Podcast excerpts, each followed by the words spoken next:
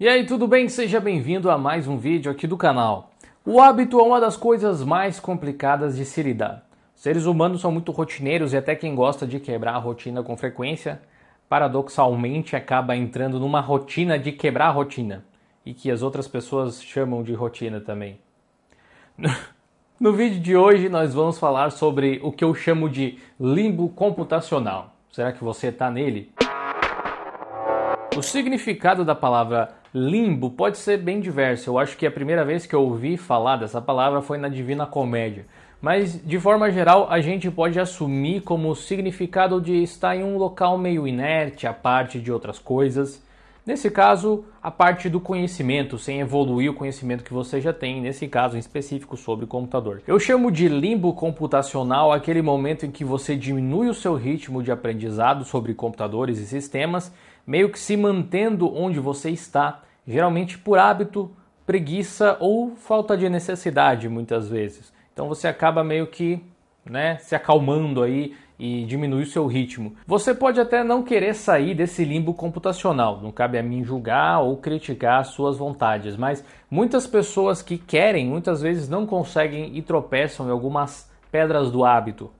Mas eis uma questão: aqui no canal, onde nós falamos de tecnologias que as pessoas, apesar de usarem diariamente, nem sempre reconhecem, acabamos instigando a mudança. E mudar nunca é fácil. Olhando para o meu passado, eu consigo ver claramente alguns momentos em que eu consegui me mover para fora da minha zona de conforto, e só o fato de lidar com esse tipo de situação fez com que eu evoluísse tecnicamente falando. Eu não vou dizer que o meu jeito de fazer as coisas é a melhor forma. Eu simplesmente vou dizer como aconteceu. Se você achar que de alguma forma pode te inspirar, te ajudar, ótimo. Então comenta aí embaixo então se você teve alguma ideia relacionada a isso. Provavelmente a primeira vez que eu saí desse limbo computacional foi quando eu realmente migrei para Linux e me propus a aprender algo novo. Na verdade, eu fiquei por vários meses usando Dual Boot, provavelmente um ano inteiro até.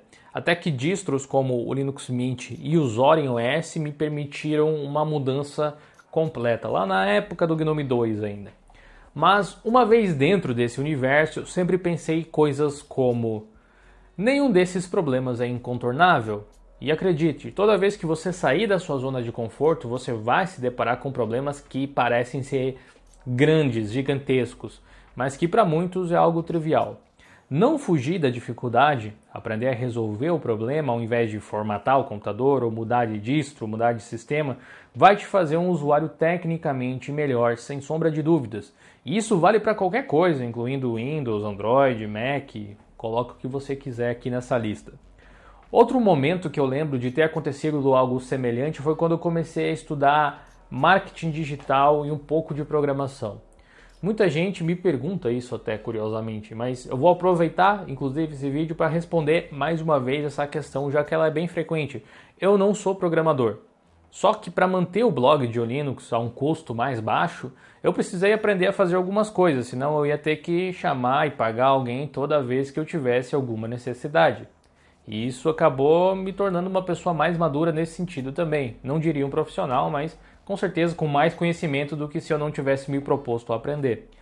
Junto com isso, um grande desafio apareceu quando eu tive a oportunidade de ser tutor de uma turma de marketing digital e uma empresa que eu trabalhava. Eu já tinha várias noções práticas da utilização de técnicas e ferramentas de marketing na época, mas a parte teórica sempre foi um pouco mais problemática pelo simples fato de eu não ter leitura o suficiente sobre o assunto. Uma forma eficaz de eu sair desse limbo de conhecimento, nesse caso em relação ao marketing digital, foi justamente aceitar essa turma e correr atrás para me preparar para fazer a melhor aula que eu pudesse para essas pessoas. E eu tenho mais dois exemplos recentes para compartilhar com você. Recentemente, por volta de fevereiro desse ano, mais ou menos, eu resolvi começar a utilizar o DaVinci Resolve para editar os vídeos aqui do canal. O problema é que desde o início do canal eu vim editando vídeos com o Kdenlive. As pessoas que me ajudam a editar alguns vídeos aprenderam comigo a usar o Kdenlive muitas vezes. E por mais que ele seja excelente, eu ainda acho ele muito bom, o Resolve não só prometia muito, mas era a chance de mostrar para as pessoas que é possível fazer conteúdo no Linux utilizando um software padrão da indústria, o que facilita a migração de muitas pessoas que estão fora do mundo Linux. Querendo ou não, melhor do que falar é fazer e mostrar que é possível. Ou então descobrir que não é possível, né? Mas esse tipo de coisa a gente só sabe na prática. E por isso que todo esse canal é feito com Linux. Os games que nós jogamos, as imagens que a gente cria, os vídeos, as composições, etc. Ao menos tudo que for produzido pela nossa equipe. No fim das contas, isso acaba se tornando um case de sucesso de toda uma plataforma e, querendo ou não, também vira um arcabouço imenso de argumentos fundamentados na hora de eu poder dizer assim: não, funciona, eu consigo fazer funcionar, você também consegue.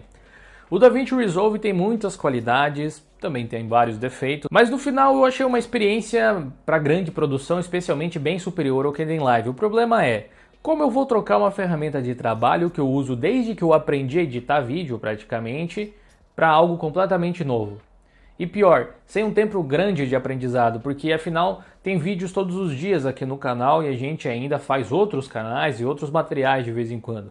A minha resposta para sair desse limbo de edição de vídeo, nesse caso, foi remover o Kdenlive do computador, assim como eu fiz com o Windows, quando eu percebi que já estava lidando bem com o Linux, com a diferença que dessa vez eu fui até um pouco mais radical, se for ver. Eu removi o Kdenlive, instalei o Resolve e disse para mim mesmo, ou você edita o vídeo aqui, ou não vai ter vídeo no canal. E olha que eu fiquei bem relutante nos primeiros momentos. Eu cheguei a baixar o Kdenlive novamente na intenção de simplesmente finalizar o vídeo com o que eu queria, porque eu não estava conseguindo fazer umas coisas no DaVinci, porque ainda não sabia mexer nele, né? Eu tinha pouco tempo de utilização. Mas no fim das contas eu acabei nem utilizando o Kdenlive, resolvi assistir uns vídeos, ler alguns manuais, mexer no programa e deu bom, né? Eu estou utilizando o Resolve por esses últimos meses. Esse vídeo foi editado com ele. Eu acho que ter vídeos no canal é a prova de que ele está funcionando, né?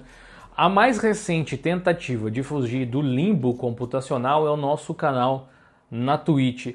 Mas ali tem tanto um limbo computacional como um, um, pessoal mesmo. É meio que algo completamente novo. As pessoas interagem por lá de forma diferente.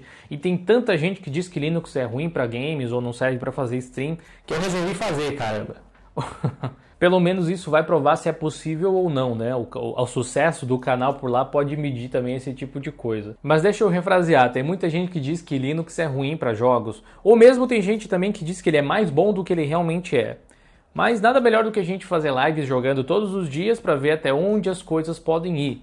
E fazer esse trabalho na Twitch tem sido possível, ainda que tenham certas soluções usadas ali que são focadas no Windows ou certos games ainda que não rodam por conta de anti-cheat, por exemplo.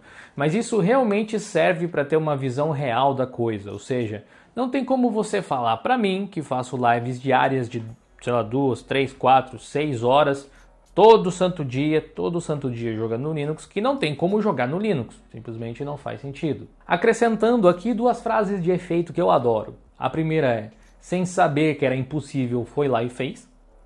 E a segunda é: tudo é impossível até que alguém vá lá e faça. Se você está sempre esperando alguém fazer para você depois, tipo, ter o aval de alguém para você ir fazer, você nunca vai ser pioneiro em nada.